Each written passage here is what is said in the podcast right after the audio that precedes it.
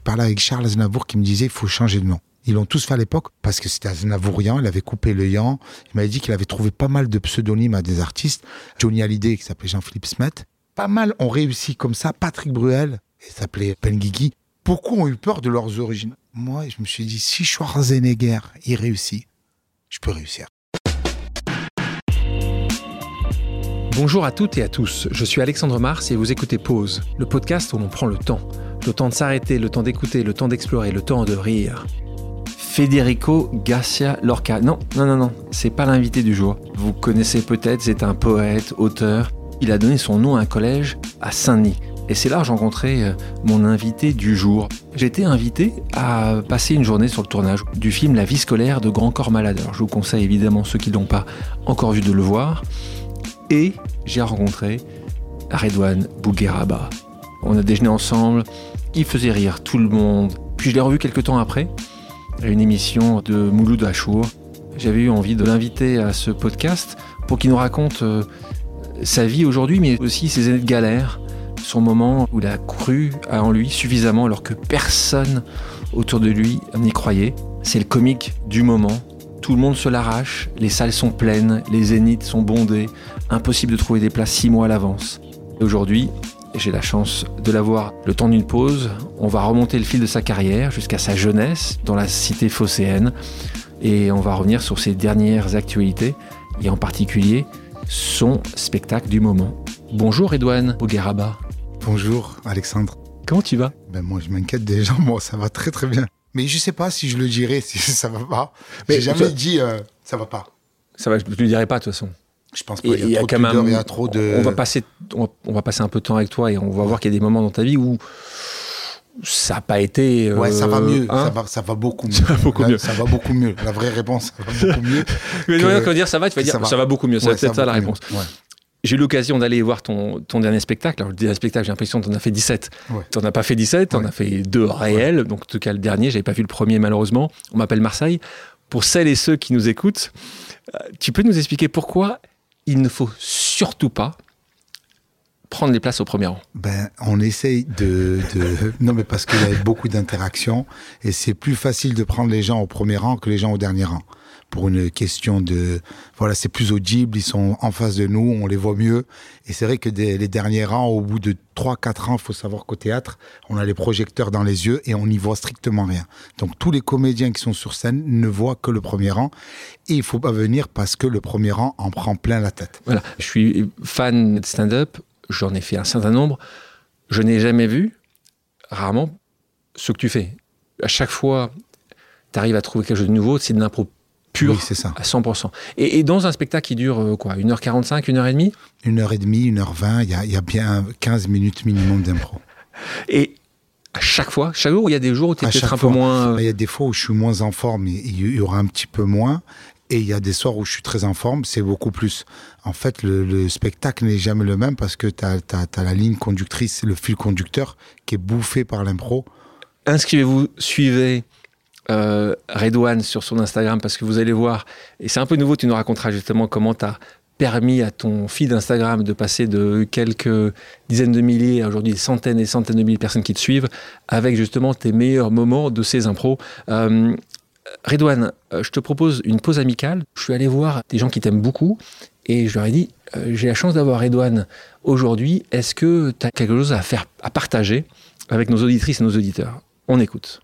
Salut les gars, bon c'est la pause. Pour moi aussi, je prends une petite pause pour vous parler.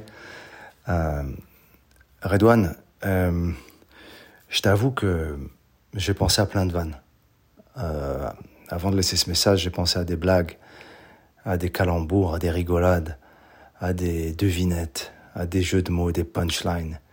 Et après, je me suis dit, c'est ce qu'on fait tous les jours. Et il y a une chose que j'arrive pas à faire avec toi. Euh, parce que tu es en face de moi quand j'essaie de le faire et que je peux faire aujourd'hui parce que tu pas en face de moi. C'est te dire les vraies choses euh, que ta pudeur et notre pudeur respective m'empêchent de dire. De par notre éducation, notre culture, notre background, ben, on veut pas entendre ces choses.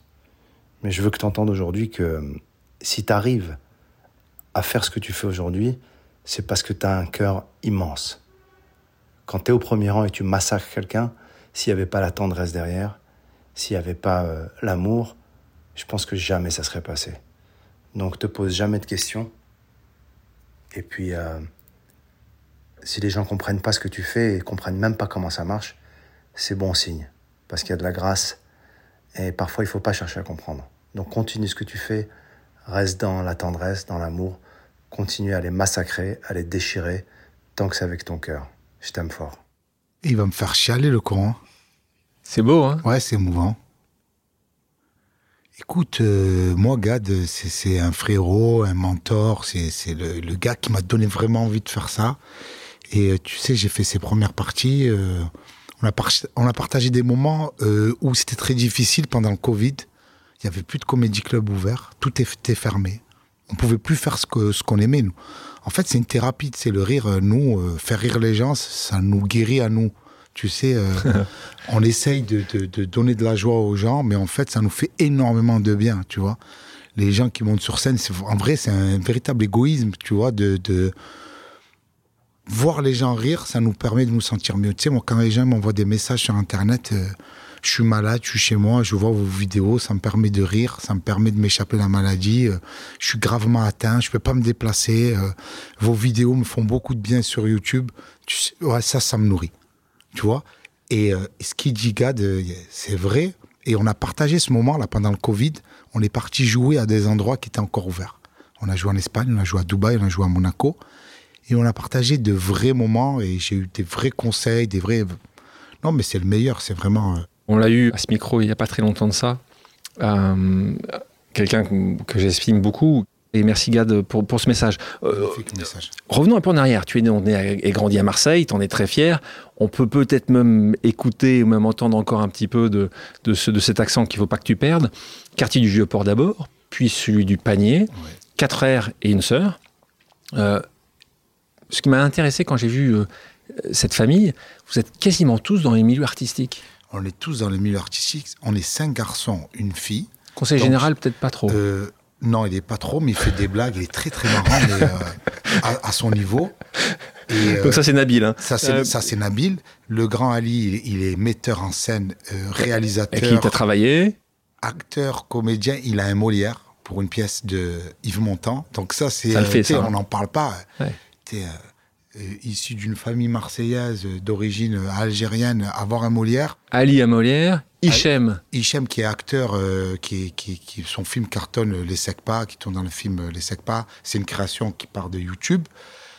Hakim qui est co-réalisateur et auteur avec euh, Hichem. Moi qui suis comédien stand-upper de, de mon côté, Faiza qui est restauratrice, qui a un restaurant euh, italien. À Marseille. Fait des vraies pizzas napolitaines, elle est partie en Italie à prendre. Donc là, il y a un peu de créativité, c'est ça que tu veux dire? Ouais, dans, dans, ces pizzas, elle, elle, elle, crée. Et, comment t'expliques ça? Est-ce que tes deux parents, pourtant, c'était pas tellement leur métier Est-ce que Qu'est-ce qui vous a fait? Comment c'est possible que autant d'enfants et suivi cette voie-là Est-ce qu'il y en a un qui a poussé l'autre? Est-ce que je pense que c'est Ali. En, en, Ali en, fait, il découvre. Il est, il est, dans un lycée Perrier à Marseille. Il découvre l'impro. Il fait de l'improvisation. Donc, il nous en parle très tôt. Il décide de faire du théâtre parce que nous, notre père nous avait mis au foot, il nous avait mis au karaté. On faisait des disciplines. Euh, tu sais, apprendre à taper euh, dans un ballon et, et à, à, apprendre à taper dans des gens pour te défendre. Tu vois, donc euh, il nous avait mis dans des trucs basiques euh, qui lui plaisaient plus à lui. Lui tenait un bar à Marseille. Il avait un bar à Marseille, à Saint-Charles. On a eu, on a eu une éducation, on a manqué de rien. Donc euh, très vite, lui, euh, Ali, à 17 ans, il est au lycée Perrier, il fait un BTS Action Co. Il, fait, il découvre le théâtre via les matchs d'impro. Donc il fait des impros et il vient me voir, il me dit, tu sais, le théâtre, c'est magnifique. C'était, qu'est-ce qu'il me raconte, lui, euh, théâtre? Je ne vois pas faire du théâtre, je joue au foot. J'étais beaucoup plus jeune, moins ouvert, plus dans le quartier, plus après, il s'inscrit dans un truc qui s'appelle Commedia dell'arte. Il fait de la Commedia dell'arte, euh, euh, une figure de style théâtral euh, italienne où tu as des masques avec, avec des boules bites où le, le, tête, corps, pied. Donc tu as la tête qui tourne, le corps, puis les pieds, et inversement. Donc, c'est figure théâtrale italienne. Il fait ça avec des masques. Je vais le voir. Il me dit, c'est génial. Je ne vais pas mettre un moule bite, moi. Ils vont penser quoi, les potes du quartier Et on va dire, ça y est, euh, il a viré de bord. Tu vois, cette, cette fermeture, euh, toujours euh, de la cité de Marseille, foot, foot, foot. Puis il fait son premier spectacle. Il joue dans un boulevard, puis il joue son premier spectacle, aller au Pays des Merveilles. Je vais le voir. Et là, je le vois remplir une salle, les gens qui rigolent. Et il raconte un peu sa vie. Je me dis, mais ça, ça, ça, me- ça me plairait. Ce qui m'intéresse encore, c'est cette jeunesse où tu es assez turbulent, tu as l'air d'être un Mais peu ma, le, le- ma le- mère m'a mis dans l'école des sœurs. Oui, J'étais ah. Notre-Dame de la Major. Des musulmans se retrouvaient dans une école de sœurs. C'était pas, vous pas, pas, très catholique. C'est Non, pas mais très- j'étais, pratiquement le seul. Marie-Christophe, c'est ça? Sœur Marie-Christophe, la directrice super dure. Donc moi, j'étais quelqu'un de très turbulent, de très. T'as été vraiment, vraiment turbulent, Ah ouais, c'est qui te mettent là-bas? En fait, j'étais tellement hyperactif et euh, je savais pas euh, déceler l'hyperactivité des jeunes. Tant que je faisais beaucoup de bêtises, mais en fait, parce que j'étais jeune, tout simplement. Et ma mère, justement, elle savait que j'avais un talent. Elle s'est dit, on va le mettre dans une école des sœurs qui était reconnue, justement, pour une éducation assez drastique. T'avais quel âge? Moi, j'avais 11-12 ans. T'as pensé à ne pas y aller, à fuguer, tu sais t'allais, je suis bien. allé. Pour moi, c'était une école. Je suis enfant. T'y allais Ben, avec le sourire. Moi, je suis tu allé- partais jure, des allé- potes du, Donc, du, tous du mes collège potes étaient public. au collège du Vieux-Port, Ah oui. au public, tous mes potes. Et moi, je me suis retrouvé dans une école de sœurs. Ça t'a pas dérangé? Donc, ça m'a pas dérangé parce que euh, on est des enfants. J'ai fait des amis là-bas. Et, ça a inspiré le sketch du catéchisme de mon frère. Parce que, tu sais, moi, je suis musulman et tu as l'inscription au catéchisme. Et tu, en tant que musulman, tu n'as jamais t'inscrire au catéchisme. Et comme j'ai vu toute la classe s'inscrire au catéchisme, je me suis inscrit au catéchisme. Donc, fallait annoncer à mon père que je m'étais inscrit au catéchisme. Donc, mon frère a détourné ce fait réel en sketch, où il explique que je vais voir mon père et que mon père était à deux doigts de me tuer. Mais non, il n'avait pas compris. Il pensait que catéchisme, c'était un mélange de catch et d'athlétisme. Donc, il était fier. Inch'Allah, tu me ramènes la médaille d'or. Donc, euh, on a détourné. Là, tu nous fais rire et t'es bon à ça. Tu as compris tôt que t'es bon pour faire rire les gens? Je l'ai appris malgré moi, très tôt. Je, j'étais un peu plus timide, donc je faisais pas les blagues directement. Je, dessine très bien. Je suis très bon dessinateur.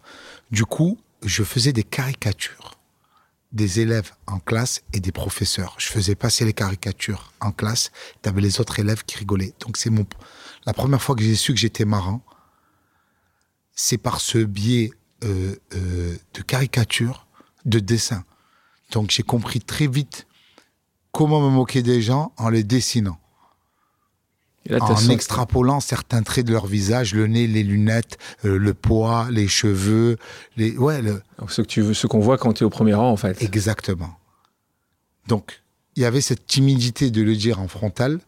Donc la première euh, idée que j'avais de, de, de faire rire, c'est c'est passé par le dessin. Donc j'ai vu que j'arrivais à, à, à attraper ce qui était marrant de la personne via le dessin.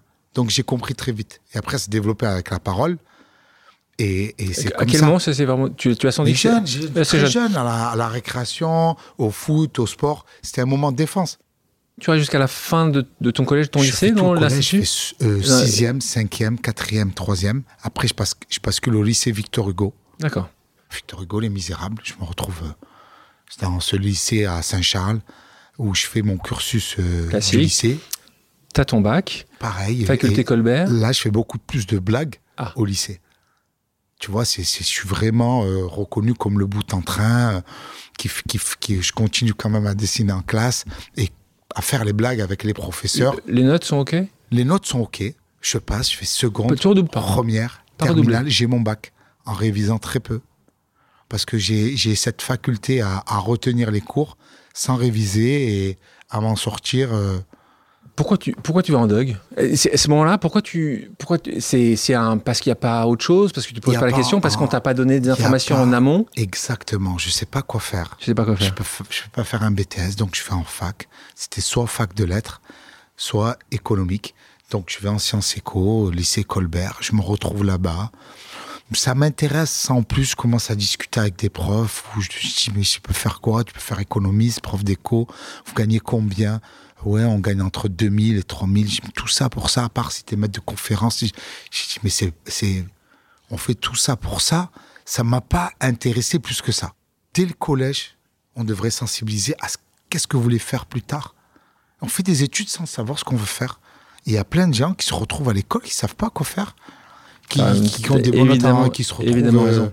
À faire docteur en sciences, pharmacie euh, ou en lettres, mais ils savent pas parce que ouais, t'écris bien euh, ces lettres. Ah, t'aimes bien les langues, bon, je vais faire anglais. Euh, ah, l'économie, bon, c'est pas trop. T'as ton Doug ou pas?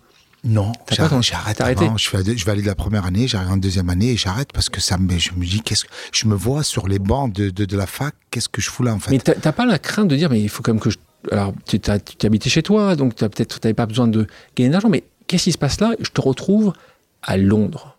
Ben, Donc là, c'est puni, t'es avant- puni, on avant- t'envoie là-bas ou? avant, la, avant la fac, je fais un séjour linguistique, je pars à Londres pour apprendre l'anglais. Ça se fait beaucoup en France.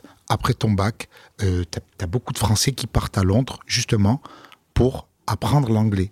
Donc une année sabbatique pour apprendre l'anglais. Toi, tu as fait une année entière Une année Juste après le bac. année après le bac pour apprendre l'anglais. Je suis allé à Londres, j'ai vécu avec. Là, on- la même chose, on t'a pas forcé. On m'a pas forcé. T'as as demandé, t'as levé la une main. copine, j'avais une copine qui Ah. avait eu son bac, qui était Ah. partie là-bas, qui me Ah. dit écoute, je fais apprendre. Mais voilà, donc là, C'est- tu, là, tu nous dis la vérité. euh, c'est une, pote. Et, euh, ah, donc je pensais que t'étais ta non, petite non, non, amie. non, c'était pas ma petite amie. Elle avait son fiancé, elle vivait avec son fiancé, elle m'a hébergé 10 jours, euh, qui s'appelle Nadia, qui vit toujours à Londres. Donc elle était partie pareil pour apprendre l'anglais. J'avais une autre pote aussi qui était là-bas. Pourquoi tu voulais absolument apprendre l'anglais? Très tôt, j'ai su que apprendre des langues, ça allait m'ouvrir des portes. Tu sais que, voilà, on parlait que le français, je parlais aussi l'arabe, mais je me suis dit, apprendre l'anglais, ça va m'aider. Peu importe, je sais pas pourquoi, mais je savais très vite. Toi, très prêt de quitter tes potes, quitter. euh, je me suis dit, il faut que j'apprenne l'anglais, ça va me permettre. Je sais que je vais faire un entretien pour le boulot, je vais arriver et à, à- avec le même CV, la différence que je parle anglais, on allait me prendre à moi parce que je parle anglais et j'étais persuadé de ça.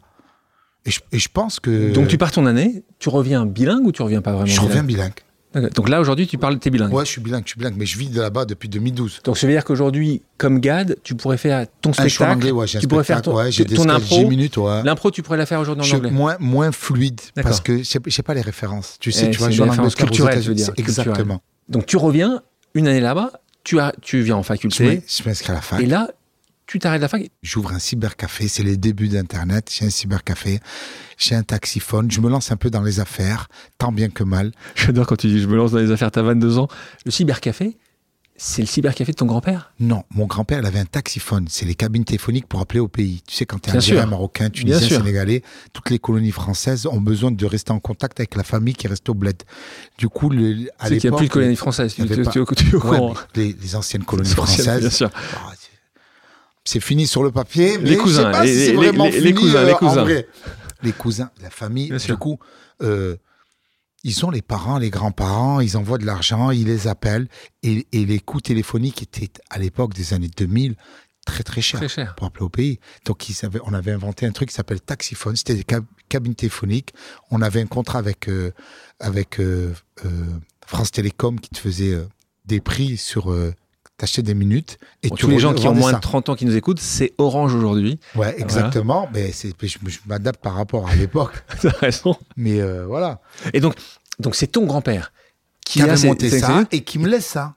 Qui me laisse ça, qui me dit, qui me fait un, un genre de contrat de, de cessation, mais plus ou moins il me l'a offert, quoi, pour, euh, pour Trop travailler. Donc je me retrouve euh, à la tête d'une petite société euh, avec des employés euh, très jeunes. Et, et comme c'était les débuts d'Internet, j'achète dans un autre quartier, euh, je prends un local commercial et je fais un, un cybercafé.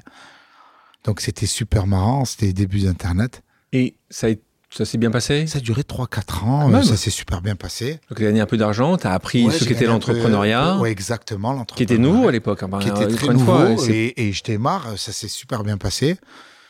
Il y a quelque chose, une histoire que tu as racontée, que j'aimerais bien que tu racontes à nos auditrices et nos auditeurs, des histoires de la- des pizzas. Tes pizzas. En, en fait, début- écoutez, écoutez ça, c'est très très bon. C'était le début d'Internet. Donc j'avais euh, le cybercafé et mes clients étaient mes amis euh, du quartier. Donc je les initiais Internet. Donc j'ai initié Internet. Qui dit initiation Internet, tu les mets sur Caramel. C'était un, un site de rencontre à l'époque où tu mettais ton nom, prénom, ton pseudo, ton âge et tu, tu te retrouvais. C'était le mythique de l'époque, en fait. C'était- C'était, voilà. c'était Même pas- le c'était pas chat, mythique, c'est le c'était un chat, hein. C'était les débuts du Exactement. chat. Bon, les vrai. anciens euh, connaissent Caramel. Ouais, bien sûr. Donc tu te retrouvais, tu mettais ta ville, ton âge, ton nom, prénom, pseudo, sexe, et tu parlais avec des filles de ta région ou d'autres régions. Tu mettais, si vous voulez, Marseille, Paris, Lyon, toute la France, et, et tu parlais avec. Donc moi, ce que je faisais, comme euh, ils démarraient, pour les mettre en, pour un peu les pranker, pour leur faire un peu des, des pièges, j'avais créé un pseudo de filles et, et, je parlais avec eux pour les garder justement dans le cybercafé. Donc je parlais avec un pote à moi et je me faisais passer pour une meuf et lui était super content. Je lui donné rendez-vous sur le vieux port et je lui ai dit ça serait bien qu'il vienne avec des pizzas. Donc lui il est débarqué au rendez-vous euh, pensant rencontrer la, la meuf et euh, c'était moi avec les autres copains. Du coup on a mangé des pizzas gratuites, c'était super marrant. Il a dû être content. Tu veux louer un appartement, t'appelles Redon Garba, tu t'appelles Édouard de Bouguerignac, tu francises ton nom et c'est plus simple d'avoir ton rendez-vous, ton métier, ton appartement. Donc c'est beaucoup plus difficile quand tu as un nom à consonance maghrébine ou africaine. On va pas se cacher. Il y a un racisme à la propriété, euh, à la location qui est fort. Là, on se retrouve ces années où tu vas rencontrer Jean Rachid. Exactement. En 2005, raconte-nous la rencontre avec Jean Rachid. Jean Rachid, Rachid je connais dans les années 2000 par rapport à Paul de la Funky Family, qui est un producteur musique, qui est très ami avec eux parce qu'ils avaient fait un échange entre Mantes-la-Jolie et, euh, et, Marseille. Ils avaient échangé et les jeunes de l'époque étaient partis en Égypte. Donc il était parti avec eux, donc il avait sympathisé avec des potes rappeurs de mon quartier qui sont la Funky Family. Ah, donc bien quand sûr. il venait à Marseille, il venait chez nous. Donc c'est comme ça Ah que j'ai rencontré Jean Jean Rachid. Jean Rachid, pour les gens qui nous écoutent, Producteur. producteur historique et euh, très grand ami de Fabien Marceau. On en reparlera plus tard, aka Grand Corps Malade. Cette première rencontre, tu le fais rire? Je fais rire, on sympathise, mais, mais Jean Rachid, euh, su- super sympa, euh, qui, est, qui est sur Paris, qui me dit écoute, voilà, on, est amis avant qu'il rencontre Grand Corps Malade. C'est-à-dire que je le connais de 2000 à 2005, il venait une fois par an. À Marseille. il venait à Marseille, il venait avec sa femme. Sa fille n'était même pas née maintenant. Elle a 18 ans ou 20 ans. Elle, elle est super grande. Donc, euh, il vient avec sa femme qui est enceinte.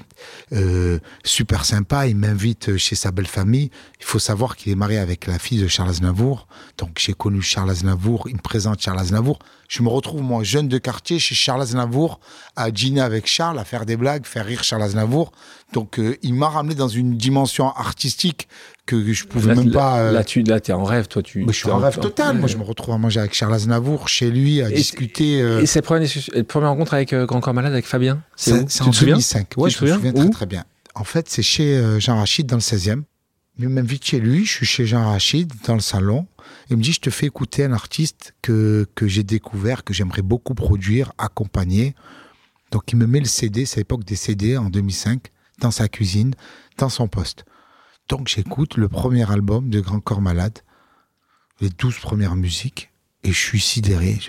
Quelle voix, quelle puissance, quelle tendresse, les mots avec euh, cette force, cette voix rock. Je me dis, mais qu'est-ce qu'il chante bien ce Black? Je sais pas l'image, je sais pas. Bien sûr. Je m'imagine bien sûr. un grand Black, un Renoir, mec de Saint-Denis. Il me dit, c'est un mec de Saint-Denis. Je, je visualise un autre mec, un basketteur de 2 mètres Il 10. peut pas être blanc, c'est ça que tu dis. Impossible. J'entends la voix, c'est impossible. Je m'imagine le, le, le blague de la, la ligne verte, John Coffey. Ok, Batchon. J'imagine. euh, Ouais. Et en fait, il me dit, écoute, ça tombe bien, il arrive, on va le voir. Là, il rentre, grand, Ouais. châtain, cieux clair, yeux bleus. Ouais. cieux bleus, euh, béquille, rien à voir avec ce que j'imaginais. J- C'est grand corps malade. Je dis oui, enchanté. On se présente, on discute, on sympathise, on devient pote. Il m'amène avec lui dans des scènes slam. Je me retrouve à, sur des petites. C'est le début, il n'est pas connu. Bien sûr, bien sûr. Donc l'album il est enregistré, ils ont rien fait encore, c'est début 2005, euh, c'est pas pressé, c'est pas passé en prod, donc c'est pas Grand Corps Malade, euh, D'aujourd'hui. la superstar. Bien sûr. Je le connais, super simple. Euh, on partage des moments de vie. Il m'amène dans des, des plateaux slam, je vais le voir. Je fais écrire même un slam, je monte sur une scène slam. Euh, il me dit, tu me fais rire. Donc, entre-temps, ils sortent l'album. L'album Midi 20 qui a un succès, 600 000 exemplaires. Ça cartonne. Il m'invite sur des dates. Je vais au Festival de Nyon avec lui euh, en Suisse, le Paléo. Et là, à la cantine du Paléo, il me dirait Don, tu me fais beaucoup rire. Si un jour tu venais à faire de l'humour, j'aimerais beaucoup que tu fasses ma première partie. Donc ça, il m'ouvre une porte, moi, dans ma tête, où il me dit ça. Tu l'attendais, ça, ou pas? Non, Pas du tout. pas du tout. Il me dit ça. Il me dit, ça reste dans ma tête, mais euh, je focalise pas, il faut que je fasse de la scène. Donc il me dit ça, il y a pas mal de potes du quartier qui me disent, Redon, t'es marrant, pourquoi tu ferais pas de la scène? On voit des mecs, pourquoi, pourquoi tu ne mettrais pas faire de la scène Pour beaucoup de gens? J'ai mon frère Ali qui me dit pareil. Là, tu dis. Donc je me dis, il y a plusieurs- euh, une personne qui te dit t'es fou, tu dis non, il est, ça parle contre la mienne, mais 10 personnes, 15 personnes. c'est quel jour la première scène? Première scène, je fais une première partie de mon frère Ali à Marseille, au théâtre L'Antidote. Je me rappellerai toute ma vie. Il me dit, euh, tu sais, moi j'avais pris de haut. Il faisait des scènes et je lui dis, euh, ouais, c'est facile ce que vous faites. Je trouve ça super simple. Vous montez, vous racontez des blagues. Elle me dit, mais je te prends au mot. Si tu trouves que c'est facile, monte, on va voir si c'est facile. Mais il n'y a aucune adrénaline. Monter sur scène, raconter des blagues, c'est à la portée de tous et toutes. Elle me dit, non, mais fais-le. Elle me dit, je te mets au défi, euh, faire cinq minutes en première partie. J'écris mon premier sketch de cinq minutes pour faire sa première partie antidote à Marseille. Donc j'écris un sketch. Je vais le voir avec le sketch. Il me dit, ouais, fais-moi-le. Donc je le fais. euh, Il me dit, c'est pas mal. Il appelle le directeur du théâtre à l'époque. Le directeur du théâtre, je monte devant lui, je fais le sketch. Le directeur du théâtre, il est outré. Il dit, non mais on peut pas l'envoyer sur scène. Il va faire peur au public. Tu te souviens le nom Je du sketch? Ouais, ouais, c'était, ça s'appelait Prison Break. En fait, il y avait, à l'époque, il y avait une série qui cartonnait qui s'appelait Prison Break. Donc, Ouais. j'avais détourné cette série euh, avec ma vie et euh, j'avais appelé Prison Brique parce que la brique, c'est le plat oriental, euh, feuille de brique, viande hachée, cholestérol. Donc, j'avais fait un mix entre Prison Break, Prison Brique et je racontais que ma mère m'avait envoyé en prison pour sortir mon frère. C'est le scénario du, Le Poison du- Brick. Donc je raconte que voilà, ma mère m'a fait un tatouage au aîné. Du coup, je, avec le plan de la prison des Baumettes, et je me retrouve en prison pour sortir mon frère de là. Ouais. Mais je suis jamais sorti de prison parce qu'elle m'avait fait un tatouage au aîné avec la transpiration, l'émotion. le tatouage avait disparu, il restait que la flèche derrière et je pouvais pas leur montrer. On était quand même en prison. Et du coup, euh, j'ai Donc, fait donc, le- de- et donc, tu le fais quand même ce premier sketch, Je fais ce sketch et lui, il est outré. Non, on va pas laisser. euh, Il va choquer les gens. Mais c'est celui-là que tu fais. Donc c'est ce sketch que je fais. Mon Ali frère dit me dit oui. alors, t'es chaud? Tu le fais. Donc mon frère me dit fais-le. T'as combien de personnes dans la salle? Il y a 100 personnes. C'est complet. Donc j'arrive en première partie. Le stress? Stress ou pas? Beaucoup de stress. Quand même. Énormément de stress. Tu sais, je- le mec qui disait ouais, alors il me disait alors on fait moi le malin. euh, T'as encore du stress aujourd'hui? Toujours. Toujours. Et c'est, mais c'est une bonne adrénaline que j'arrive à maîtriser. euh, je ne laisse pas transparaître. Ouais. Mais il y a toujours une appréhension. Là, elle est totale, elle est extrême. Elle est Premier. extrême. Donc entre ce que j'avais préparé et ce que j'ai fait, ça n'avait plus rien à voir. J'étais tellement stressé que je bégayais, je bafouillais. J'étais tellement nul que les gens étaient morts de rire. Parce qu'ils pensaient que je jouais le mec stressé. Donc les gens étaient... Il y avait une hilarité. J'ai eu la chance du débutant. Avec cette énergie du stress, j'arrive... Ali savait. Ali savait que t'étais Ali mauvais. savait, Ali savait que j'étais très mauvais. Mais le résultat, c'est que la salle était morte Mort de, de rire. rire. Peu importe comment on y arrive. Donc j'y suis arrivé. J'ai alors, on fait moi le malin. Il me dit, mais t'as complètement tout foiré. Il me dit, le plus dur, c'est pas la première, c'est la deuxième. Donc, mais moi, cet, cet amour du public, cette adrénaline, Ah, tu là, mais je me dis, mais c'est ça que je veux faire. ce jour-là sur scène, t'es Ce sorti. jour-là, je me dis, je veux faire ça. Mais t'es Pour sorti quand même. jours. sorti en étant. On te- t'as- Non, content. T'étais heureux, content, même si ça a été très Mais mauvais. parce que, parce que les gens rigolent. D'accord, tu t'es dit. Et même si tu es stressé, tu continues avec le stress, tu bafouilles, tu bégayes, les gens ils pensent que tu joues le gogol. Mais non, je l'étais vraiment. Mais ils- eux, ils s'en rendent pas compte de la supercherie. Redouane, je te propose maintenant une seconde pause amicale. On écoute. Ok. Redouane, je vais être très sincère avec toi. Euh, franchement, là, le succès, là, tu le mérites, mais j'y ai pas cru. Mais vraiment, vraiment, vraiment, c'était. Voilà, ça va être ma question. J'y ai pas cru parce que voilà, quand je te voyais en première, en- voilà, tu sais très bien, voilà, comment je compte pour toi et comment j'ai compté pour toi. Mais j'ai pas cru. Je, je, je pensais pas à une explosion comme ça ça a explosé. euh, voilà, il y a eu ces années de galère de première partie, de café-théâtre pour toi, nos premières parties, où, que ça, pre- où ça prenait pas. Mais là, euh, je peux te dire, frérot, je suis étonné. Et tant mieux. Je sais que maintenant, tu peux me payer une addition, tu peux me payer un voyage. Ouf, enfin, enfin, t'es riche. Merci. Message de Jean Rachid, on en parlait tout à l'heure. Euh, encore une fois, grand respect pour Jean Rachid parce qu'il dit quelque chose que assez peu de gens. Il n'y croyait pas tout Oui, mais c'est bien de le dire. Beaucoup de gens pourraient dire J'ai toujours pensé qu'il allait y avoir du succès. Jean Rachid dit la vérité. Quand je fais la première partie de mon frère, que ça se passe très bien, Ah, je, tout de suite, peux le faire. tu penses à. Péléo? Grand Corps m'a appelé, Ouais. m'a dit si un jour tu faisais de la scène, j'aimerais beaucoup que je fasse ma première partie. Je suis en vacances en Tunisie, j'ai fait une semaine de première partie de mon frère. Je sais que je peux le faire pour Grand Corps Malade. Tu t'es prêt. Je l'appelle. Dis allô Fabien, je suis prêt. J'ai cinq minutes de sketch. J'ai un sketch. Je peux faire ta première partie. Il me dit ok. La semaine prochaine, on fait Marseille, 1000 personnes, Espace Julien. Je te mets en première partie. Ouf Donc, je suis comme un fou. Euh, Fabien l'altruiste. hein. J'ai démarré, je vais jouer devant 1000 personnes à Marseille. Personne ne fait ça. Tu démarres, tu dois faire des petits Ah, bien cafés théâtres, bien tu sûr, dois bien sûr. des plâtres, Bien sûr. tu dois ta vie de bide, d'échecs. Ouais. Je démarre, je joue 1000 personnes à Marseille, chez moi. Quand encore malade, il me dit OK, comme un fou. Deux heures après, le téléphone ressonne. C'est Fabien, il y a un petit problème. Qu'est-ce qui se passe? Écoute, j'ai vu mon producteur et il me dit que il n'a pas confiance en toi. C'est son ami. C'est ton ami. Et pour son bien, ton bien et le mien, il voudrait pas que tu fasses sa première partie. Il sait pas si tu es bon sur scène, suffisamment bon. Et ils, ont, ils sont concertés avec le tourneur, qui était Jean-Philippe Bouchard à l'époque, le producteur du conte de Bouderbala. Et Jean-Philippe Bouchard et Jean Rachid, ils sont concertés. Il non, non. Si ça se trouve, il se prend un bide. Il foire la première partie. Le public va être froid. Fabien va voir que son pote se prend un four. Il va être affecté émotionnellement. Avec moins bon. Et, il va être bien moins sûr. bon. Et, mais avec le recul, c'est compréhensible. Ouais. C'est normal. Tu te dis, on va pas mettre un mec. Toi, tu reçois que ça comment? Moi, je le reçois comme Très une trahison. Ah, et- Je me dis, mais Jean Rachid, c'est mon ouais, frère. Tu, connais Il est bien. jaloux de moi ou quoi? Ouais. Mais tu, tu, tu te Ouais. dis, il veut pas mon bien. Il veut pas me lancer. Qu'est-ce que tu fais? T'appelles Jean Rachid?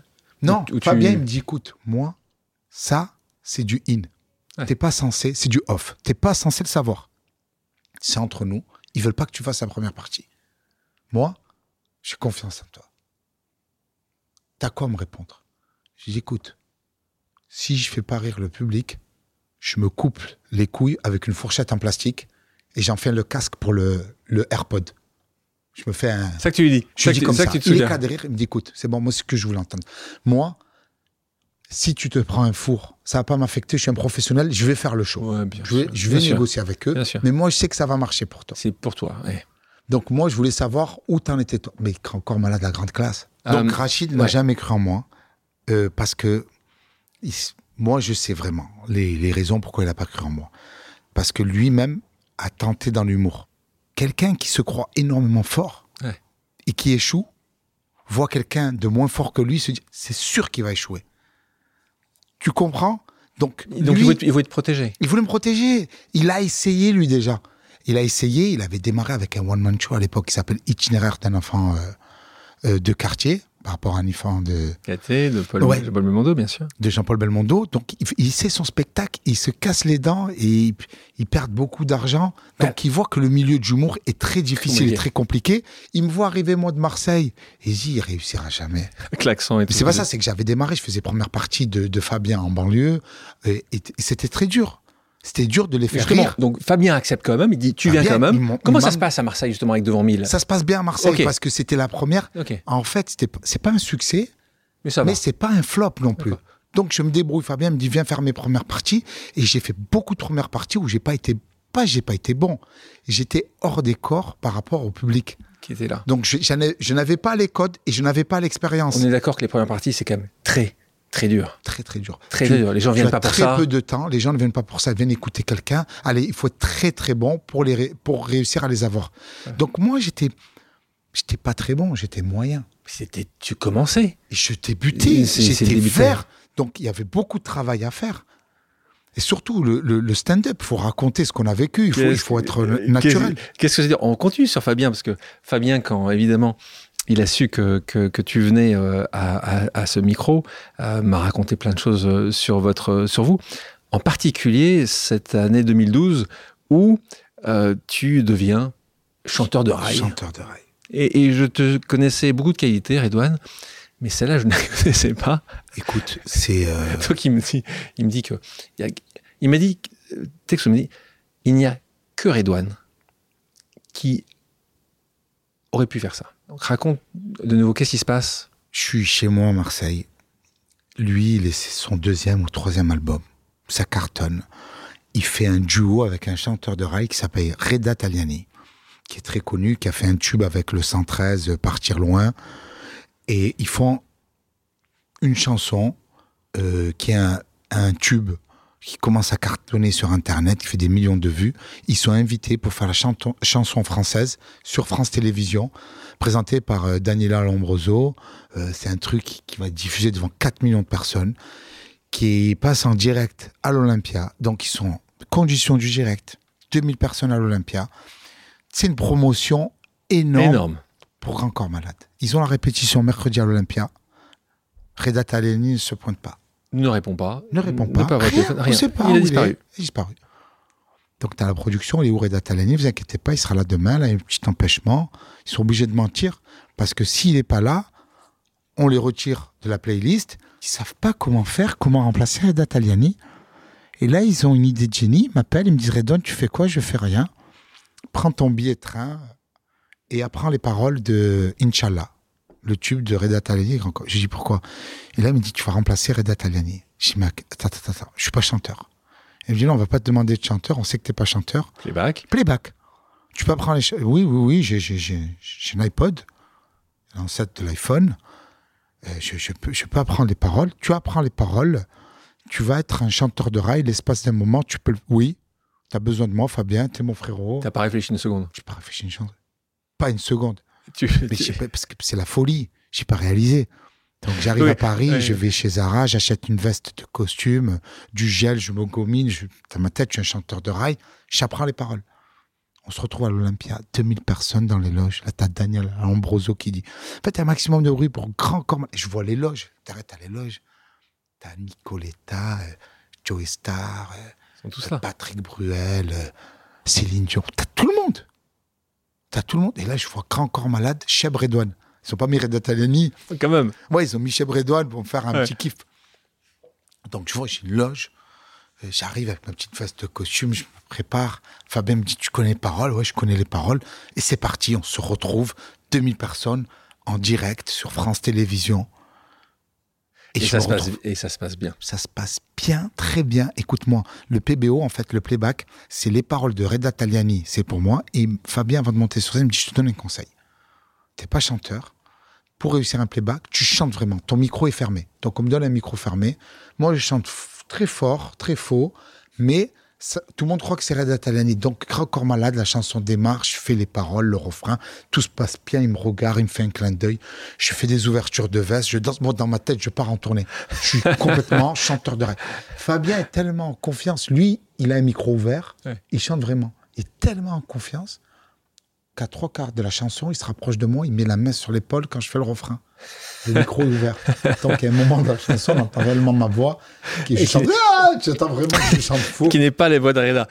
Et d'ailleurs, vous pouvez le trouver hein, sur, ça existe. Vous pouvez le trouver aujourd'hui sur les réseaux sociaux. C'est assez, assez fun. Euh, on est en 2012. Là, il se passe aussi un point important dans ta vie euh, personnelle. Je tu repars à repars à Londres. Je pars avec ma femme. Pourquoi tu pars avec ta femme À l'époque, vous avez une fille. Tu en auras une seconde avec ta femme. Euh, voilà, une qui s'appelle Romane, la seconde qui s'appelle Dounia. Euh, pourquoi vous partez à Londres? Qu'est-ce qui se passe à ce moment-là qui fait que tu dois pas rester en France? Ma femme en a marre de la France. D'accord. Elle me dit, je peux plus Marseille. Marseillaise? Marseillaise, Marseille, c'est dangereux. T'as un meurtre par semaine euh, à la Kalachnikov. Euh, les faits Ouais, divers. enfin, oui. Non, c'est la ville qui est plus criminogène de France. Une des villes plus criminogènes, première ou deuxième. Il y a vraiment des meurtres, vraiment. Des gens qui sont tués à Marseille. euh, elle me dit, je sens pas l'environnement pour voir grandir mes enfants à Marseille. Donc j'aimerais, euh, même la France, elle, elle n'aime plus la France. D'accord. Elle me dit, ce serait bien qu'on tente l'aventure. Puis j'écoute, moi, j'aimerais me lancer à Paris. Euh, quelle est la ville la plus proche de Paris en Europe qui peut te permettre de faire des allers-retours? Barcelone, c'est trop loin, en avion, en train. Bruxelles Bruxelles, oui, 1h10 en Thalys. Bruxelles. Et Londres, 2h15 en Eurostar. Facile. Quand tu fais le choix entre Londres et Bruxelles, sans manquer de respect pour Bruxelles. Ah, Là, là, c'est, j'aime, bien Bruxelles. Euh, J'adore Et j'adore les Belges. Moi aussi, les Ils Belges. sont plus sympas que les Anglais, non, C'est beaucoup plus sympa. mais quand tu fais le choix entre la Belgique et Londres, moi, je suis fan de foot. Ah. Londres, tu as 5-6 clubs qui jouent en première ligue. Sur le foot, ils, Chelsea, sur le foot, ils sont meilleurs.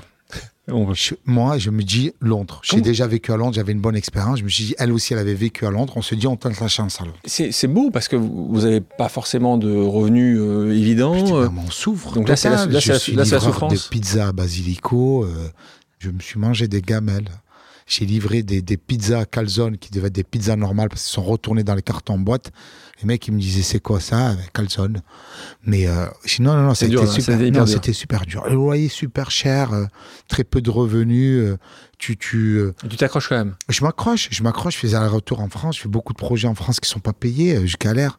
Je me rends pas compte que j'ai galéré à payer les loyers, on est beaucoup aidé par les parents, par la famille. Ah, mais c'est dur quand même d'être à 30, C'est euh, dur. 30 ans plus, Ouais, à être payé par les parents. Ça fait mal au cœur, mais des fois t'as pas le choix. Et, et je lâche pas, on lâche pas, on se bat. Est-ce que c'est plus facile, si une question importante, vraiment importante de s'appeler Redouane, à Londres qu'à Paris? À Londres c'est plus facile, Euh, en France... euh, il y a beaucoup de gens qui te disent ouais c'est beaucoup plus difficile. Euh, C'est vrai que tu fais le test, euh, ça a été prouvé euh, que Très- si tu veux louer souvent. un appartement, t'appelles Redon Garaba, C'est plus simple de s'appeler Alexandre. Non, tu t'appelles Édouard de Bouguerignac, tu francises ton nom et c'est plus simple d'avoir ton rendez-vous, euh, ton métier, ton, ton appartement. Donc il faut bosser beaucoup plus pour. euh, c'est beaucoup plus difficile quand tu as un nom à consonance maghrébine ou africaine. Il y a, y a, on va pas se cacher, il y a un, un racisme euh, à la propriété, euh, à la location qui est beaucoup Très plus fort. grand- qui est fort.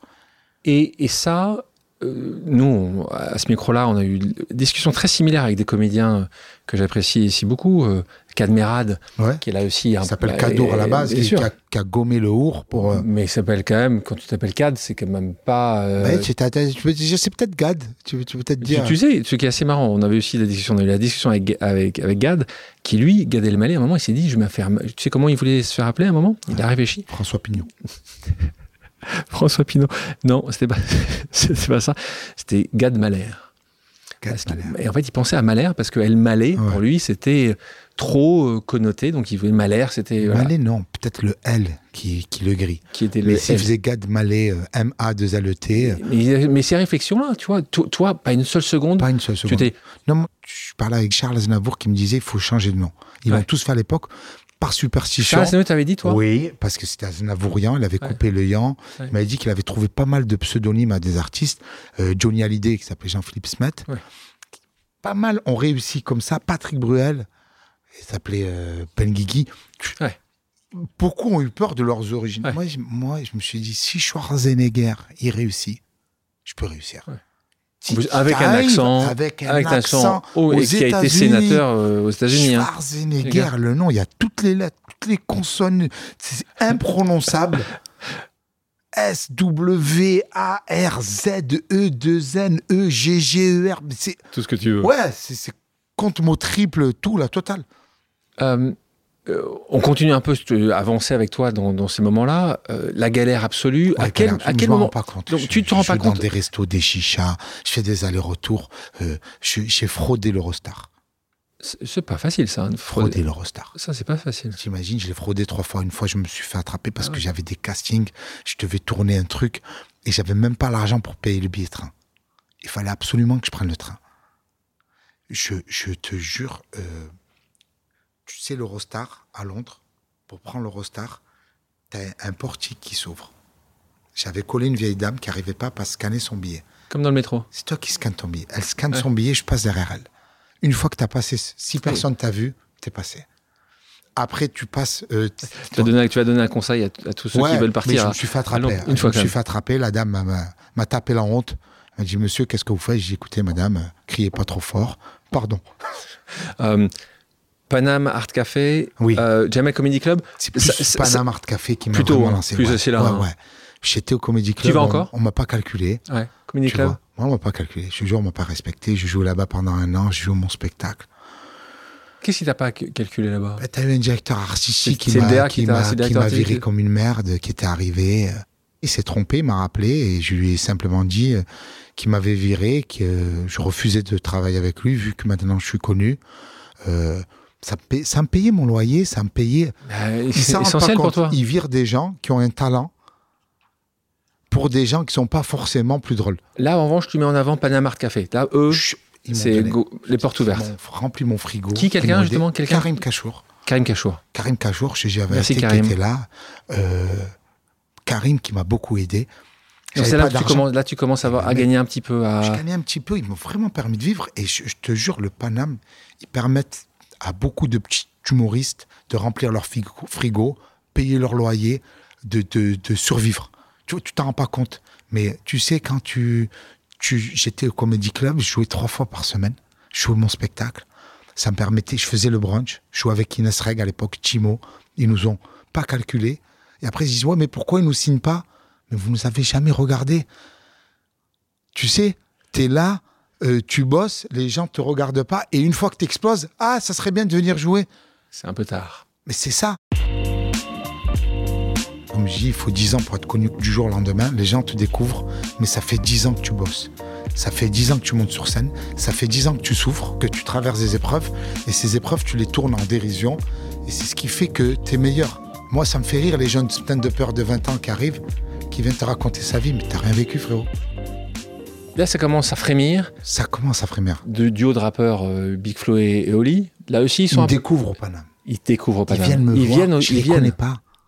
Ils viennent me voir. Je vois deux petits jeunes qui arrivent, qui me disent euh, Salut Redouane, euh, tu en aimerais beaucoup, tu viens me parler en première partie.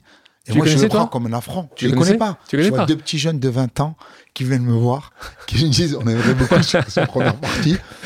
Là, moi, là limite, je suis agressif avec eux. Qu'est-ce qu'ils me racontent. Qu'est-ce que vous voulez Mais en fait, on fait On des zéniths. deux zéniths. on fait des zéniths Euh, Oui euh, euh, Avec plaisir. non, mais ils sont adorables. Ils sont adorables. très talentueux. Donc- je les embrasse. Là aussi, com- compliqué, parce que là, tu- ils, ils t'attendent pas forcément, tu te retrouves là des salles. Ça, c'est la plus grande salle tout de suite. Là, Ouais, 10 000 faut jouer personnes, devant 5 10 000 000. personnes, des 6 000, 7 000 m'ont fait jouer. J'avais zéro abonné, ils m'ont fait passer à 13 000 abonnés, ils m'ont fait passer. ta première grande scène C'est des premières grandes scènes. Tu vois, j'avais fait des, des Olympiades avec Fabien, mais les Zéniths, j'avais jamais, Jamais fait. fait. On peut le remercier, Big Flo et Oli. Là, premier euh, spectacle, Redouane s'éparpille. C'est tout ce que tu avais écrit depuis 10 ans. C'était plein de sketchs que j'avais fait. Je m'éparpille vraiment parce que les gens, ils savent pas si je fais de la musique, est-ce qu'il chante, est-ce qu'il rappe, est-ce qu'il fait des blagues, est-ce qu'il est acteur. Il est de partout et nulle part à la fois. C'était, je trouvais que s'éparpille, euh, dans, le bon sens, dans le bon sens du mot, euh, c'était un truc positif, tu vois. Euh, c'est même c'est les trucs des professeurs. Ra- Raconte pour les gens qui, il y en a beaucoup qui, qui parfois aimeraient, un peu comme écrire un bouquin, euh, euh, à faire du stand-up un jour. Euh, La processus de création, c'est toi qui, je parle pas de ton impro évidemment, Euh, c'est toi qui écris tout seul tes sketchs, J'écris tout seul. toujours, qu'il a toujours écrit. Toujours ça. T'as jamais été aidé. Non, j'ai jamais eu d'auteur. j'arrive- pas à écrire, et donc à, tu- à jouer des trucs euh, faits par d'autres. Est-ce que tu as quelque chose, à, justement, un conseil à donner? Tu tu- tu tu t'enfermes chez toi, tu vas marcher. Chacun a son processus. Et toi tu sais, tu sais, moi, j'écris beaucoup sur scène. D'accord. beaucoup sur scène. J'ai- j'ai- j'ai- je, parle, je pars d'un thème, je pars d'une histoire qui m'est arrivée. Je la raconte sur scène. Je vois où c'est que c'est sensible, où c'est que ça rigole, où c'est où que je peux étirer, c'est où que je peux. C'est beaucoup de tâtons. Il y a beaucoup de procrastination avant de, de, de, de pas pour justement créer, pour être créatif. Il y a beaucoup de rien que tu, faire. que tu vas d'abord sur scène, tu, tu testes sur le, comme, comme Je Gad. sur le public, tu testes sur exactement. Gad, tu l'améliores, l'améliores, jusqu'au moment où là, j'améliore, il je- est. je- tac, tac, il est façonné, et là, et là, je sais que le sketch, il cartonne. Mais on part beaucoup de non-rire pour arriver à beaucoup de rire. C'est rajouter du rire, rajouter du rire, rajouter du rire. Donc, c'est- la création, elle, elle passe par beaucoup de scènes. On a parlé de la scène, on a parlé de la chanson avec le rail. Parlons un peu de la télévision, puisqu'on te voit aussi à la Chez télévision, Ouais, j'ai repris là. chez, chez Mouloud, donc Mouloud à Chour, Click sur Canal+. Comment tu t'es retrouvé là déjà? Roman Fressinet. Robin de Fraissinet, Roman, qui est mon frère, Roman. qui est, lui, pour le coup, T'as beaucoup de frères quand même, hein? qu'il a vraiment de l'humour du stand-up. C'est mon frère du stand-up. Frère Et stand-up. il a beaucoup cru en moi. C'est un gars qui, qui a été connu avant moi, bien deux ans avant moi, et qui leur disait Mais Redon Mugaraba, C'est le prochain. vous ne le respectez pas, ça a juste valeur. Je comprends pas. Non, non, non, euh, ne nous parle pas de Redon. Il leur dit Les gars, c'est en train de passer à côté de quelque chose. Des producteurs, des télés, des, des émissions Ouais. de. Il m'a toujours mis en avant. Il comprenait pas. Tu vois, moi, dès que j'ai vu, je savais, Ouais. de suite, on était partis ensemble. En 2018, on était en Algérie, on avait 10 000 abonnés, janvier 2018. Il reçoit un coup de fil de Ken Kojandi qui lui dit il y a Mouloud qui fait une émission en clic, il aimerait beaucoup euh, te mettre. Donc ça démarre comme ça pour lui. Lui, il expose en 2018 quand il fait ses chroniques, tout seul, face au public, génialissime, très belle Boum, plume boum, boum, ouais. bam, qui arrive, capable de faire un sketch sur l'écologie, sur les pandas. Donc lui, il croit en moi. Donc quand ils ont commencé à ouvrir pour les humoristes deux ans après, en un an après, en 2019, ils avaient besoin, parce qu'ils passaient en quotidienne, ils étaient en hebdomadaire, ils avaient besoin Là, beaucoup. Roman dit à Roman, dit, il faut Redouane. Ok, on le teste. Je viens, je fais la première émission, ça se passe très bien. Du coup, j'en ai fait euh, une vingtaine. J'ai fait 20 fois clic où je me suis déguisé, j'ai joué des personnages, je suis arrivé en Nabila, je suis arrivé en SCH. En parlant de clic, je te propose une nouvelle pause amicale. On écoute. Salut Redouane, c'est Mouloud. J'envoie un petit message vocal. Euh, question qui n'est pas une question, qui est une expression de ma gratitude d'être euh, chez nous, chez Click, euh, depuis le début, d'avoir été dans les méchants, de toutes les aventures qu'on a traversées ensemble et, et de celles qu'on va encore traverser. C'est quoi ta définition d'une clique Intéressant ce qu'il dit, il dit, il dit traverser. C'est-à-dire, c'est, il utilise le terme traverser, il n'utilise pas, euh, t'es avec moi, il dit traverser. Traverser, c'est toujours un sujet où il y, a, épreuves. il y a des épreuves.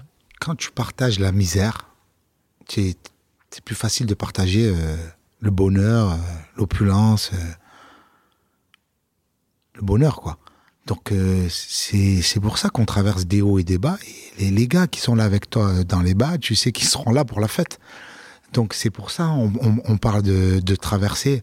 On partage des moments difficiles. euh, tu te dirais, Don, il est là dans les moments difficiles. Il doit être là dans les bons moments. C'est facile. euh, les gars, on fait une soirée, il va y avoir du champagne, des meufs, euh, la fête. Tu trouves 4000 personnes à venir faire la fête. Tu dis, les gars, il y a un enterrement, il faut aller porter un cercueil. ouais, j'ai mal au dos, je suis pas dispo. euh.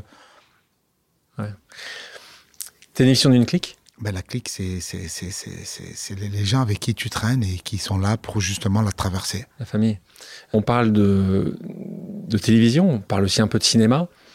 Pour l'instant, c'est pas forcément là où tu as percé ou est-ce que tu as envie de percer euh, euh, dans le cinéma Est-ce que c'est est-ce que c'est quelque chose qui te, qui te pousse? J'ai beaucoup d'offres là. Plus d'offres? Je suis dans un film qui va sortir sur Amazon Prime qui s'appelle euh, Classico. C'est l'histoire de Marseille qui se font voler une Champions League et qui doivent aller la récupérer à Paris.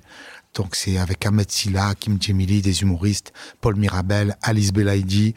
T'en reçois de plus en plus. Je reçois énormément de scénarios. Euh, je suis sur trois gros projets. euh, T'as un agent aujourd'hui? Ouais, j'ai un agent. D'accord. Euh, ça se passe très bien cinéma. J'ai T'as envie? Eh, C'est ça qui te. non, ça me plaît. Ça me plaît. ça me plaît énormément parce que c'est pas du tout la même approche. chose, C'est tu dis tout à l'heure, que, approche. que être beaucoup avec les gens, c'est énormément d'attentes, tu vois pas les gens. Jean Gabin qui disait que pour être un bon acteur, il fallait avoir une bonne chaise. Il fallait être euh, très patient, euh, beaucoup s'asseoir. Mais, euh, mais ça me plaît, ça me plaît parce que c'est c'est, euh, jouer. T'as pas le résultat instantanément, contrairement Écrire à la scène. Écrire, ça Ouais, t'a- j'écris, j'écris. Pour un Ouais, film, ouais, tu j'écris, te verrais ça ouais, Réaliser un jour, tu, vois. tu vois là-dessus Pas réalisé, On parle, on parle, parce qu'il y a des, des- réalisateurs de talent. on parle de Gad, hein, Gad, son film, Ouais, euh, parce que c'est un film vraiment que c'est sa vie. c'est sa il a voulu vraiment réaliser sa vie parce que personne ne va réaliser mieux que toi ta vie. Donc il voulait vraiment le regard de, de lui pour lui et, euh, et il a bien fait parce que le, le film il est exceptionnel, il va sortir là. Ton premier spectacle a fonctionné? Il a marché dans le sens où on n'a pas perdu d'argent. D'accord. Quand un spectacle ne perd pas d'argent, C'est qu'il a fonctionné. Mais le, le nouveau, euh, ça n'a rien à voir. Ouais. Il Donc là, explose le box-office, numéro un des ventes en France. On fait une tournée de Zénith, Donc- deux Olympias. euh, c'est la folie totale. C'est On un truc m'appelle qui m'a Marseille. dépassé. Ouais. On m'appelle Marseille, ça m'a Zénith? Zénith, on fait tous les Zéniths de France. On, fait, euh, on finit avec quatre dômes à Paris et en scène centrale. C'est du jamais vu en France. Une tournée de Zénith en scène centrale. Il n'y a que les Américains qui font ça. Combien de personnes vont venir en tout te voir Je sais Si tu les pas, a- tous ben, je pense que ça va être 250 000 personnes. C'est dingue. Ouais, c'est énorme. C'est énorme, 250 000 personnes. euh. On m'appelle Marseille, pourquoi ce titre? On m'appelle Marseille parce que justement, les gens n'arrivaient pas à dire Bougueraba, mais ils arrivent à dire Schwarzenegger. Donc, pour dire le, Ah, le Marseillais, tu sais, dire Redouane Bougueraba, ouais, vous m'appellerez le. Ça va Marseille? Tu sais, dire Bougueraba, euh, ça leur tranchait la gorge. Tu- du coup, tu- Marseille. tu- euh, ton second spectacle, tu dis qu'il est. Et c'est un succès euh, phénoménal. Est-ce que tu penses que tu es meilleur, toi? Ou pas forcément? Je pense que je, tu t'en rends pas compte que tu es meilleur, mais je pense que je suis meilleur parce que euh, les années d'expérience, comme je dis, il faut 10 ans pour être connu au- du jour au lendemain. Les gens te découvrent, mais ça fait 10 ans que tu bosses. Ça fait 10 ans que tu montes sur scène. Ça fait 10 ans que tu souffres, que tu traverses des épreuves. Et ces épreuves, tu les tournes en dérision. Et c'est ce qui fait que tu es meilleur. Hein, moi, ça me fait rire les jeunes de peur de 20 ans qui arrivent, qui viennent te raconter sa vie, mais t'as rien vécu, frérot. Comment tu as commencé à faire ces impros au départ? Je les ai toujours faites. Toujours faites. Mais je les ai jamais filmées. C'est pour ça que Roman, il leur dit, les gars, et c'est Roman. C'est vrai qui a eu l'idée de les filmer? C'est Roman qui a eu l'idée. Qui me dit, Redouane, t'as de l'or en barre. Ah, L'histoire, l'histoire, parce que Roman Nanet, mais grande, Il y a aussi Fabien. grande histoire avec Fabien. Fabien a une compétition, il faut dire la vérité, une compétition sincère avec Redouane pour le nombre de followers le plus important sur Instagram. On a fait une petite, euh, une petite bataille. Démarré, je l'ai mis, sur Instagram. Et j'avais beaucoup plus d'abonnés que lui. Donc, il me rattrape parce qu'il a une plus grosse notoriété que la mienne à l'époque. Et moi, je, c'était ce petit combat de d'avoir le plus d'abonnés, ce petit euh, concours de, de excusez-moi, de, Oui. de qui c'est qui Oui. la plus grosse. Oui. Donc, c'était Le plus gros nombre d'abonnés. notoriété. Bah, bien sûr, notoriété. les gars, ceux qui ont l'esprit mal placé. euh, Voilà. ne vous crachez pas en voiture. Donc, cette petite notoriété, donc, je le dépassais. Et puis, à un moment, il, a- il sort l'album Mesdames. Et il fait toutes les promos, télé, radio, là, il te met Là, il me met 70 000 ou 80 000 abonnés. Et il a fait l'erreur de m'appeler, il me dit, écoute, Redouane, j'ai 80 000 abonnés de plus que toi. Je pense que tu ne me rattraperas jamais. Ça m'a touché dans mon amour propre. non, mais vraiment, ça m'a touché. Je Oui. me suis dit, mais comment je vais faire Pour le rattraper, pour le Pour le battre. rattraper. Non, pas le rattraper, le battre. pour le battre. À plat de couture, il m'a mis 80 000 abonnés. Quand tu as 80 000 abonnés, le mec, il en a 160 000. Il a le double et tu te dis, moi j'ai toujours eu 5, 10 000 abonnés de plus que lui. Je me suis Bon, dit, là, il faut connaître les chiffres. hein. Là, les chiffres sont, euh, sont on est à 800 000 abonnés, donc on est Ouais. bien. Et de nouveau, je vous le disais au départ, allez voir Redouane, abonnez-vous, regardez ses impros, euh, ses attaques, hein, parce que c'est ça. Mais attaques. toujours, comme le disait Gad, c'est un peu, voilà, euh, avec euh, une vraie gentillesse, euh, et les gens rigolaient. D'ailleurs, Oui. est-ce qu'il y en a qui, Jamais. jamais, il y Jamais, en a un qui s'est levé, qui a dit, Non, parce que Je tu, tu sais, c'est comme le mec qui, qui va manger du, du fromage très fort. Euh, il faut aimer le fromage, il faut aimer le fromage fort. s'il vient, C'est exactement, c'est qu'il s'il va dans une fromagerie pour le prendre, il sait. Tu as sécuriste. acheté un fromage, tu, tu sais ce que tu as acheté. C'est pareil, les gens voient les sketchs, ils achètent des places. C'est très dur d'avoir les places parce qu'on est complet six mois à l'avance, voire un an. Du coup, les gens savent ce qu'ils viennent voir. Euh, c'est pas, euh, t'es pas en découverte. Tu sais, le mec qui arrive au hasard, t'es, t'es- t'es, euh, tu peux te retrouver mal. Mais là, euh, Dans c'est tes toujours impros avec bi- encore, dans tes, dans tes impros encore, c'est encore dans des petites salles. Est-ce que tu vas faire les mêmes impros dans les très grandes salles, j'ai fait un zénith à Toulon et Même pareil, on a fait les impros, pareil. Est-ce qu'on peut rire de tout? Il y y a la phrase on peut rire de tout, mais pas avec n'importe qui. C'est plus facile pour toi de parler de la religion musulmane parce que tu l'es. Oui. Je Tu parles du voile beaucoup. beaucoup de voiles. Je, je, je, ben, j'essaie, j'essaie de les, de les rentrer. Je dois faire quelque chose d'inclusif, de, les- de les rentrer avec nous. Et je suis fier qu'il y ait des femmes voilées qui viennent au spectacle. Elles sont tellement exclues que c'est le meilleur public parce que quand je les vanne, elles rigolent. Elles me disent, mais on nous interdit d'aller à la piscine, d'aller à l'école, d'aller au Sénat, d'aller de partout. Euh, le, on peut venir au théâtre et, et, euh, et de, les, de les faire rentrer dans le spectacle. 2023, tu as prévu quelques dates au Canada? J'ai vu ça. Est-ce que c'est le cas? Est-ce que pour J'en nos. ai fait deux. J'ai fait deux, deux à Montréal. Je pense que je vais retourner au Tu Canada. tu retournes au Canada Je vais Pour retourner les au gens qui nous écoutent là-bas, qui aient la Ah, chance c'est exceptionnel, le Canada. J'ai joué, j'ai fait deux, Tu fais la Belgique, tu fais la Suisse, deux Olympias. Je fais la Belgique, je vais faire le Palais 12, je- Cirque Royal, c'est complet. La Suisse, je fais quatre fois. Je fais enfin tout ce qui est francophone. Tu vas. Franconie, Algérie, Maroc, Tunisie. Un- tu penses que tu vas essayer de toucher le. On en parlait tout à l'heure en Ça anglais fonctionne. Non, mais il fonctionne en français parce qu'il y a des francophones Oui, bien sûr. et des francophiles. Mais tu te verrais dans 3 ans, 4 ans, 5 ans, toi qui parles. Ou tu dis c'est pas ton sujet euh, je faut jamais dire jamais. Mhm. Je pense peut-être euh, faire 10 minutes, mais voilà.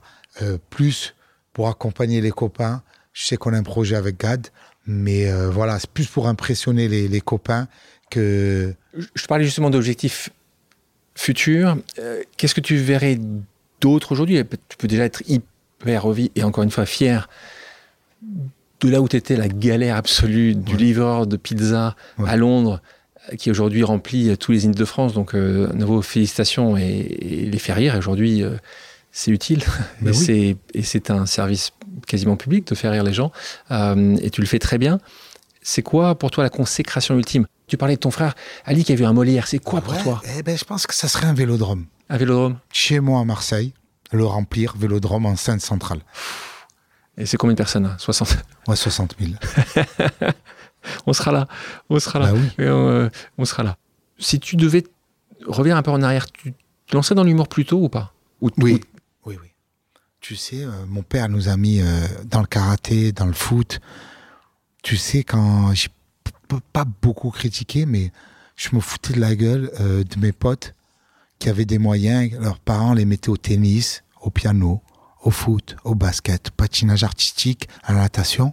Et le petit, il fait trois mois, non, ça me plaît pas. Je me dis, mais, quel enfant pourri gâté, ta mère t'a mis la natation, euh, mets-toi à fond, deviens champion de natation. Mais non, en fait, ce processus de mettre les enfants, de les faire toucher à tout, justement, pour trouver leur sensibilité, ce qui leur plaît.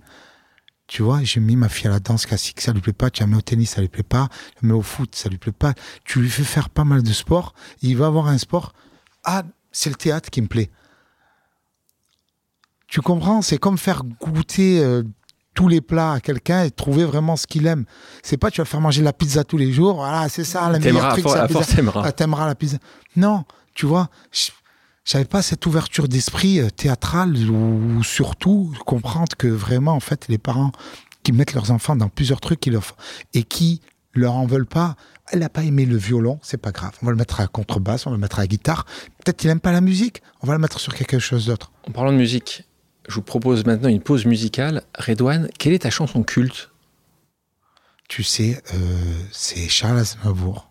Je me voyais déjà. Je me voyais déjà. Oh J'ai là. cette chanson avec beaucoup de peur. De peur. peur. Plus les années avançaient dans ma carrière, Tu t'es dit juste, j'aimerais pas. je vais rater ma vie. Je vais pas réussir. Et cette chanson, c'est- une motivation. Je me voyais déjà, mon complet bleu, ça fait 20 ans que je le porte. Ouais. Je me dis, je vais arriver à 20 ans. Le soutien, tu veux dire. T'y allais, quoi. T'étais dans la, t'étais à la mine, suis. quoi. Ouais. C'est le dîner de con, c'est moi le con, et je m'en rends pas compte. Et les gens me préservent. Et cette peur, tu vois. Et, c'est- et elle est magnifique, la chanson. Exceptionnel. Je me voyais déjà en haut de l'affiche, en dix fois plus gros que n'importe qui, mon nom s'étalait. Je me voyais déjà adulé et riche, signant mes photos aux admirateurs qui se bousculaient. Passons à des questions d'ordre personnel. T'es prêt? Oui. L'humoriste que tu admires le plus Gad Elmaleh.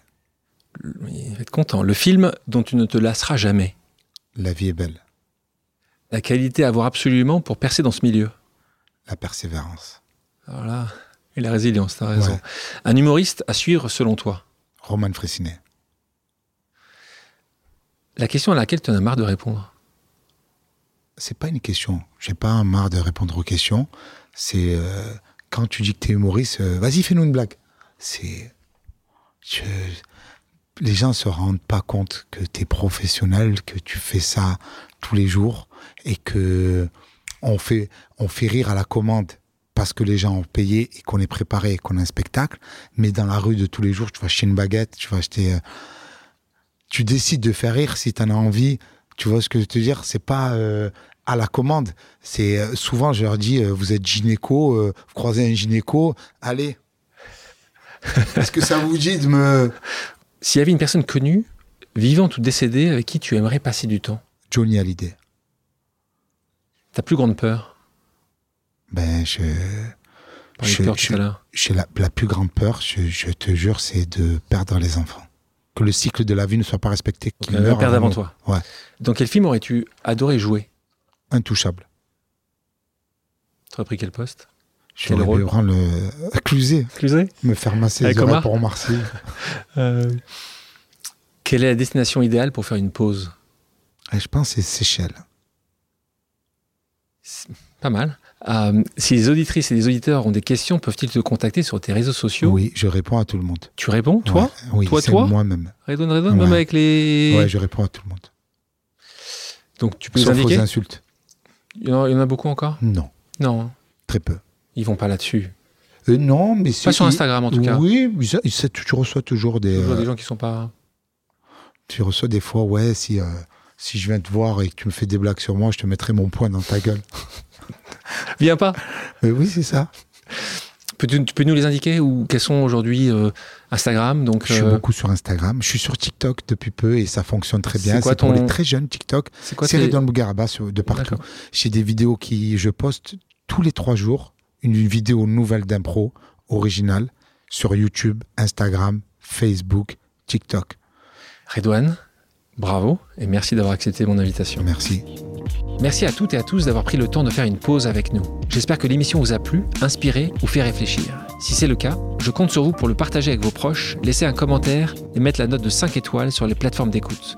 Si vous voulez me suggérer des invités ou simplement me faire part de retour, vous pouvez me contacter via LinkedIn en tapant Alexandre Mars ou bien m'écrire à l'adresse suivante, le podcast pause at gmail.com.